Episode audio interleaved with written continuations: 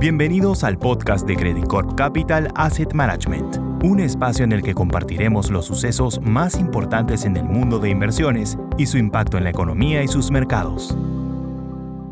Hola, ¿cómo están? Soy Klaus Kenfe, Executive Director de Credit Corp Capital Asset Management. Estamos a 14 de octubre, ya casi terminando el año, y hoy día quería contarles cómo ha estado esta semana el mercado. Un mercado que ha estado marcado por el dato de inflación que tuvimos eh, hace dos días, ¿cierto? En donde la inflación en Estados Unidos salió por sobre lo esperado. Tuvimos una inflación de 0,2% mes contra mes completo, ¿cierto? Cuando se esperaba un 0,1%.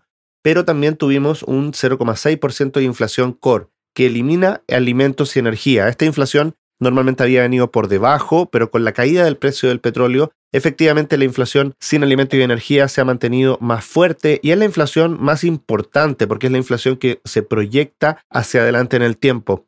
Ese día, de hecho, el mercado con el dato partió cayendo un 2%, pero dado que el SP alcanzó un nivel técnico de 3.500 puntos, el mercado volvió a subir y terminó cerrando con 2% positivo, o sea, subió 4% desde la caída hasta la subida dentro del mismo día.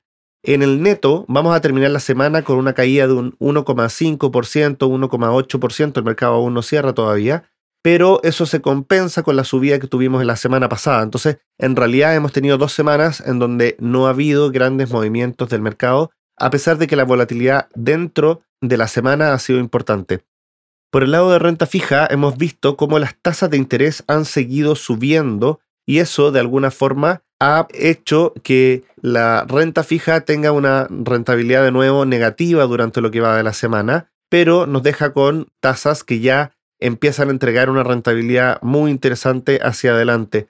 Lo que estamos viendo es que vemos de nuevo una entrega de resultados que va a ser con sorpresas positivas. Hasta ahora no ha habido muchas compañías que hayan reportado todavía, pero las compañías que han reportado efectivamente están entregando resultados por sobre lo esperado y la pregunta ahí, eh, más que el resultado de este trimestre, que efectivamente el tercer trimestre del año va a ser el trimestre más fuerte, en términos de crecimiento para el 2022, ¿cierto? Es qué es lo que se está esperando hacia adelante. Entonces el mercado está intentando encontrar un balance entre los buenos resultados que se están dando de corto plazo y la posibilidad de una recesión hacia el próximo año que creemos que con el dato de inflación se ha incrementado en el margen esa probabilidad. En la práctica nosotros seguimos cautos en términos de lo que podría pasar con el mercado tanto en renta fija como en renta variable hacia adelante estamos pensando disminuir en el margen el riesgo de crédito porque creemos que los defaults podrían empezar a aumentar hacia los próximos 6 y 12 meses y por lo mismo hay que mantenerse cauto dentro de la renta fija y dentro de la renta variable hemos seguido manteniendo nuestro underweight, nuestra subponderación a favor de la caja y con eso hemos permitido caer un poco menos que lo que el mercado ha venido cayendo. En general, nosotros consideramos que el mercado se va a mantener volátil, se va a mantener difícil hasta que la Fed muestre el fin de las alzas de tasa y eso probablemente no se va a dar hasta el segundo trimestre del próximo año. Y por lo mismo, hay que mantenerse cautos, mantenerse con liquidez. También podría ser que con algún factor técnico veamos que el S&P caiga más rápido y ponga en el precio todas las subidas de tasa de la Fed y la posibilidad de recesión. Y ahí es donde creemos que podría hacer sentido volver a entrar con más fuerza al mercado y esos niveles estarían más cercanos a los 3.300, 3.400 puntos en el S&P, en donde creemos que ya no haría sentido mantener nuestra subponderación.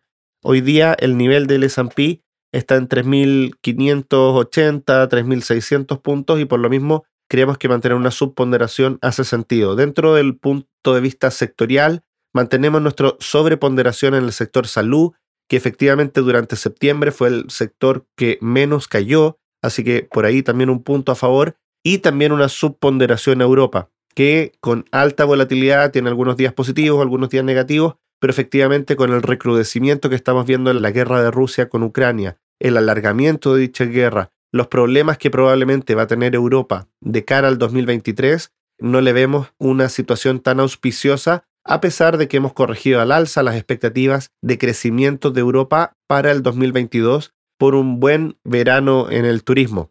Eso sería todo por hoy día, mantener la calma en el mercado, mantener las inversiones de largo plazo y estamos convencidos de que vamos a encontrar una mejor oportunidad para terminar de invertir la caja que tenemos hoy día durante los próximos dos o tres meses. Que esté muy bien. Credit Corp Capital Asset Management